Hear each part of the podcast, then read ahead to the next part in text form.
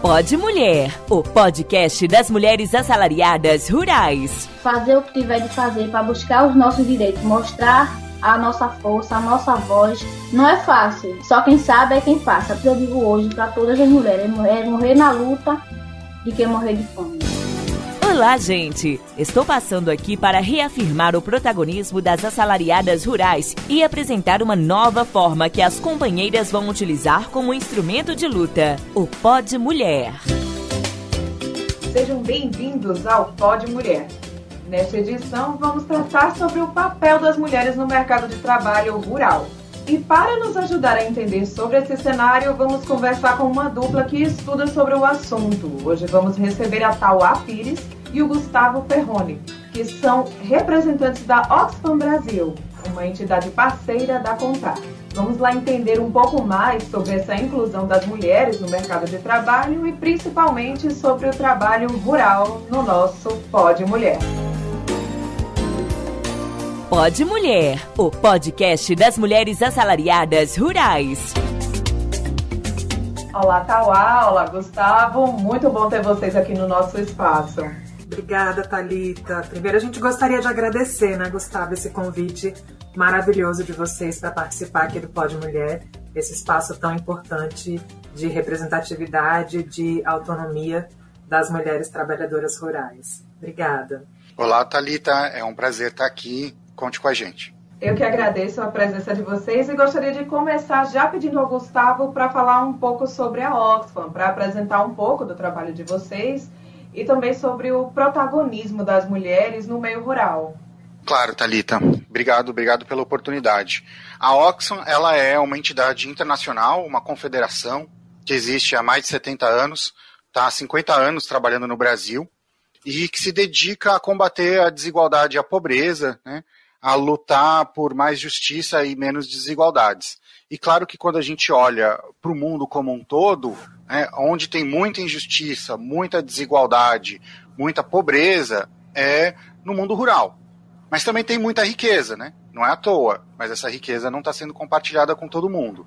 Né. A Oxfam Brasil é uma entidade brasileira que faz parte dessa confederação Oxfam, que existe inclusive para levar para dentro da Oxfam a perspectiva dos brasileiros e de quem luta por mais justiça aqui no Brasil, sejam trabalhadores e trabalhadoras rurais, agricultores familiares, povos indígenas e todo mundo na sociedade que está preocupado com isso. Para a gente, o mundo rural é muito importante. A gente enxerga o mundo rural uh, com muitas desigualdades. Né? E que são desigualdades que são socialmente construídas, elas não são naturais. Elas não aconteceram desde sempre. Elas foram sendo trabalhadas ao longo do tempo seja por meio de políticas públicas. Às vezes a gente vê como crédito ah, que é oferecido é, vai muito mais para o agronegócio, para o setor patronal, do que para os pequenos agricultores, para a agricultura familiar. Seja no setor privado, que compra mais do agronegócio, que dá melhores condições, mas não compra do agricultor familiar. O setor privado, que acha tudo bem a trabalhadora assalariada, o trabalhador assalariado, está em condições ruins, não receber todos os seus direitos que não fiscaliza direito isso. Né? É, isso tudo vai construindo essa desigualdade. E também na nossa cultura, as nossas tradições, as nossas práticas. Né? O que diferencia o trabalhador homem da trabalhadora mulher. Né? Essas coisas foram sendo construídas ao longo do tempo. E a gente se preocupa muito em debater isso e contribuir para a desconstrução disso para que a gente tenha um mundo mais justo. E na Oxfam vocês também têm um setor assim especializado para pesquisar, estudar o mercado de trabalho, é, o mercado de trabalho também voltado para as mulheres e para os papéis que elas desempenham também, né? É, eu queria saber da Tauá, que no caso faz parte desses estudos, né? Que é quem vai ajudar a gente a entender realmente essa questão particular, assim, das mulheres inseridas nesse meio do trabalho reprodutivo e também do espaço que elas ocupam ou não ocupam também no meio rural, né, Tauá? Isso, isso, Thalita. Na Oxfam Brasil eu coordeno uma área que chama Juventudes, Gênero e Raça, e é justamente nesse espaço que a gente pesquisa e discute as condições de trabalho das mulheres de maneira geral, mas também, claro, das trabalhadoras rurais. E esse tema que você traz ele é muito importante, porque essa lógica que divide trabalho produtivo e trabalho reprodutivo são coisas diferentes, é a mesma lógica que estrutura algumas desigualdades, assim, especialmente de gênero na nossa sociedade. Então, eu gostaria de convidar quem está nos ouvindo para refletir junto com a gente sobre trabalho reprodutivo, pensando de duas formas, né? Primeiro, a econômica, porque por mais que seja desvalorizado, parece que é algo do cotidiano, que não tem um valor, o trabalho reprodutivo ele é super importante para o funcionamento da sociedade, ele gera riqueza, ele é fundamental para a economia. Então é importante a gente pensar em trabalho reprodutivo também nesse olhar, nesse viés econômico, inclusive aproveitar aqui o espaço, porque no ano passado, em 2020, a Oxfam lançou globalmente o relatório Tempo de Cuidar, o trabalho de cuidado não remunerado e mal pago, e a crise global da desigualdade. E assim, tem muitos dados impressionantes. Esse relatório está disponível, tá, Thalita, para quem está nos ouvindo, pode acessar no nosso site. E no relatório, a gente destaca, por exemplo, que 90% do trabalho de cuidado no Brasil ele é feito informalmente pelas famílias, e desses 90%, quase 85% é feito por mulheres. Então, fica muito a cargo ainda das mulheres toda essa parte do trabalho reprodutivo, que é bom dizer, não é só cuidar das crianças, mas tem a ver com toda a parte do trabalho doméstico, da educação é, no espaço doméstico, da alimentação. Então, esse conjunto de atividades que estão ligados ao funcionamento do espaço doméstico e dos cuidados, é quando a gente fala de trabalho reprodutivo. Outro dado rapidinho também que queria trazer para a gente refletir com relação a essa parte mais econômica é que se a gente for contar o valor monetário do trabalho de cuidado não remunerado, que são as mulheres que fazem, especialmente a partir dos 15 anos, ele é de pelo menos 10,8 trilhões de dólares, o que significa três vezes mais do que o setor de tecnologia gera de riqueza no mundo. Então a pergunta que fica é por que algo que é tão essencial para o bem-estar da sociedade, para o funcionamento da economia, é tão desvalorizado? E daí entra a segunda parte, que é o famoso, é a parte cultural, né? O famoso isso é coisa de mulher. E aí eu vou trazer, Thalita, me permita, um pouco da minha experiência como mãe, porque essa coisa da maternidade a gente escuta muito que é natural, né? Quando a criança nasce, você vai saber exatamente o que fazer. E não é bem isso. É cada, cada criança é um ser, as mulheres também aprendem. E eu posso assegurar para vocês que tudo que tem a ver com a parte é, da criação de uma criança e dos cuidados com o bebê pode ser feito por homens e mulheres, pode ser feito de maneira compartilhada, inclusive o parto e a amamentação. Para a mulher ter um parto é muito importante, ela está bem acompanhada, ela tem um suporte. E a amamentação é um trabalho também. dividido, né? É um trabalho entre os dois, entre o casal. É um trabalho de responsabilidade da sociedade, porque parece não só a mulher que pode amamentar, então ela fica com todo o peso e todo o cargo disso. Mas você pode levar um copo d'água, você pode fazer uma massagem, pode lavar uma louça, pode pegar a criança para ela tomar um banho. Isso também é parte do trabalho de cuidado, isso também é uma responsabilidade. Então, eu estou trazendo esse exemplo pessoal para dizer que tem muito isso também quando a gente fala em trabalho reprodutivo, da parte cultural. Isso é coisa de mulher, então mulher sabe o que fazer, mulher aguenta, na verdade, isso estrutura esse pensamento que divide, ó, isso é coisa de mulher, isso é coisa de homem. É o pensamento também que faz o sistema girar e que faz com que essas desigualdades sejam reproduzidas todos os dias. E é justamente isso que a gente está chamando a atenção, que é importante que seja desconstruído. Não existe isso de coisa de mulher e coisa de homem. O tema do trabalho reprodutivo e do cuidado, ele assim é fundamental para toda a sociedade. E isso a gente vê que também se estende a outras esferas, justamente por ser algo estrutural, algo cultural e que já está tão arraigado, tão dentro da sociedade, né? Que a gente estava até aqui antes nos bastidores conversando sobre isso. E o Gustavo trouxe um dado importante em relação a isso também, na verdade, um exemplo, né? Com a questão da, das mulheres que são tratoristas no setor de café. Exatamente, Talita. É, é interessante a gente olhar que não existe nenhuma diferença biológica entre homens e mulheres com relação a operar máquinas, dirigir veículos. Mas na nossa sociedade essa diferença ela é culturalmente construída, né? Normalmente quando você tem um casal, muitas vezes é o homem que sempre dirige o carro, né? Às vezes o carro é do homem. Né? A gente vê muito essa relação masculina com o carro. O homem gosta de dirigir, precisa estar, se sente importante dirigindo se sente ofendido quando alguma coisa acontece no trânsito. E tem gente na sociedade que percebe isso. As empresas não são besta. Por exemplo, as empresas de seguro, elas cobram mais caro o seguro de carro dos homens. Porque o homem dirige de maneira mais arriscada. Por que, que o homem dirige de maneira arriscada? Ninguém nasceu sabendo dirigir. Os homens dirigem de maneira mais arriscada porque aquilo representa um poder, né? Porque isso está em todo filme, em toda propaganda, isso vai sendo cultivado, né? E aí isso se reflete e acaba afetando as assalariadas rurais também, não só na relação familiar ali do carro, mas quando elas vão procurar emprego, no café, por exemplo, a segunda ocupação que oferece maior número de empregos são as ocupações de tratorista. Porém, só 1% dos trabalhadores tratoristas no café são mulheres. É um número ínfimo, pífio. E exatamente a função de tratorista ganha mais que, do que quem trabalha no campo.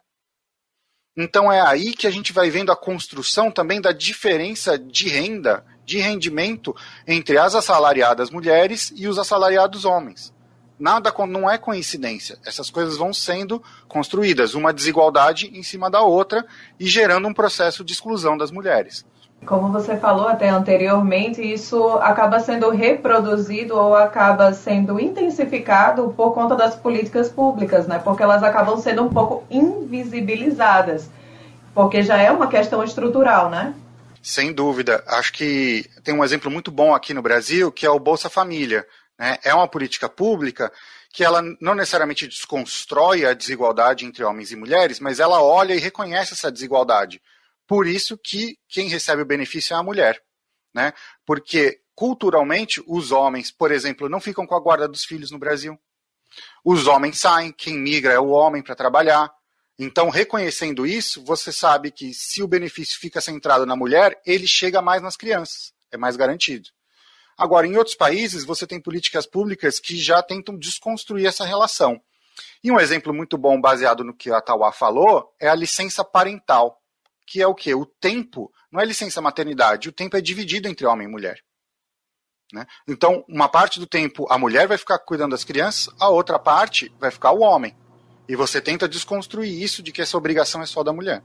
Tauá estava falando bem sobre isso e é, é muito específica essa questão, né? É essa história do homem que se ausenta para buscar, para prover a família. Mas quando a mulher sai, já é mal visto, já é algo que a sociedade também não aceita. No meio rural também é assim, Tauá? Sim, inclusive essa lógica do prover. Eu vou pegar ainda um pouquinho do gancho do Gustavo, porque eu acho muito importante falar em políticas públicas, e o Bolsa Família é bem pioneiro nisso, porque reconhece que na nossa sociedade as mulheres têm uma responsabilidade maior na parte da educação das crianças. Então, para receber o Bolsa Família, a criança tem que estar tá matriculada na escola e tem uma responsabilidade maior na gestão da economia doméstica. Então, é natural que isso saia no nome da mulher, da mesma forma que titulação de terra, no caso de reforma agrária, que foi algo muito discutido durante anos. Eu pude acompanhar um pouco durante uma passagem que eu tive no governo, e é óbvio que a titulação precisa estar em nome das mulheres, nessa estrutura que a gente tem atual da sociedade, como forma de equilibrar um pouco essa desigualdade, já que a mulher também provê, ela também tem a função de prover a família, ela está ali na manutenção de tudo que tem a ver com a estrutura familiar. E essas duas coisas caminham juntas. Mesmo se a mulher está no espaço doméstico e o homem, por exemplo, é um trabalhador rural que sai para o processo de produção e volta, essas duas atividades elas estão correlacionadas. Então, eu acho que tem esse desafio, viu, Talita? De um lado, quando a mulher sai também, como a gente consegue de novo equilibrar e como é que fica a casa. A mulher sai volta, tem que fazer o jantar, tem que cuidar das crianças, então entra na tripla jornada. Não é só uma emancipação do trabalho dela e uma valorização, mas a parte doméstica não é dividida. Acho que esse é um ponto que é importante a gente destacar, mas o outro é se por acaso ela não está nesse trabalho produtivo no campo, mas ela também está é, na parte econômica e familiar, como é que isso é tratado? Então, acho que a gente tem que desmistificar quem é o provedor da família, porque certamente quem faz a gestão da economia do lar, quem tem esse trabalho super importante dos cuidados, também deve ser visto como uma pessoa que provê. Você falou a palavra-chave aí, é gestora. Quem é que faz a gestão disso tudo? É, gente, o Pode Mulher recebeu hoje a Tauá Pires e o Gustavo Ferroni. Tempo muito curto para esses representantes da Oxfam falarem com a gente sobre um assunto tão rico que envolve gênero, igualdade, trabalho da mulher no campo, o papel da mulher em si dentro da sociedade como um todo. Mas eu queria que vocês, Tauá e Gustavo, dissessem onde as pessoas que estão ouvindo a gente agora podem ter mais informação, acesso a outros dados a respeito desses temas também. Thalita, todos os nossos relatórios eles estão disponíveis no site da Oxfam Brasil. A gente também divulga muita informação nas nossas redes sociais. Isso é um convite para quem puder me seguir no Instagram, também no Twitter. Então, to, o relatório Tempo de Cuidar, por exemplo, que eu citei, é um relatório que está disponível, assim como todos os outros. A gente tá, vai lançar alguns relatórios mais agora para o próximo período, ligado à parte de trabalho pensando na juventude e sobre desigualdade de gênero na política. São temas correlacionados, mas eu vou passar a bola para o Gustavo, porque tem muito material da área que ele coordena que pode ser interessante para as trabalhadoras rurais e para os ouvintes. Obrigado, Tauá. Talita, como a Tauá falou, todos os nossos materiais estão no nosso site, uh, destacando alguns que se relacionam à situação das assalariadas e assalariados rurais. Uh, nós temos um relatório que chama Hora de Mudar, onde a gente discute com quem fica a riqueza gerada no campo, qual que é essa riqueza, o quanto fica com o trabalhador, o quanto fica com o produtor, o quanto fica com as comercializadoras, com os supermercados, com as grandes empresas. Uh, temos um relatório específico sobre a fruticultura dos polos irrigados do Nordeste, né? E como é que é a situação dos trabalhadores ali, chama uh, Frutas Doces, Vidas Amargas. Temos um relatório que chama Por Trás das Suas Compras, que discute o papel dos supermercados e na desigualdade e na situação dos assalariados e assalariadas rurais. Temos um relatório que se chama Mancha de Café, que fala da situação dos trabalhadores e trabalhadoras no estado de Minas Gerais no café. E fala pra gente, diz o, o perfil de vocês para poder as pessoas acessarem o site, as redes sociais.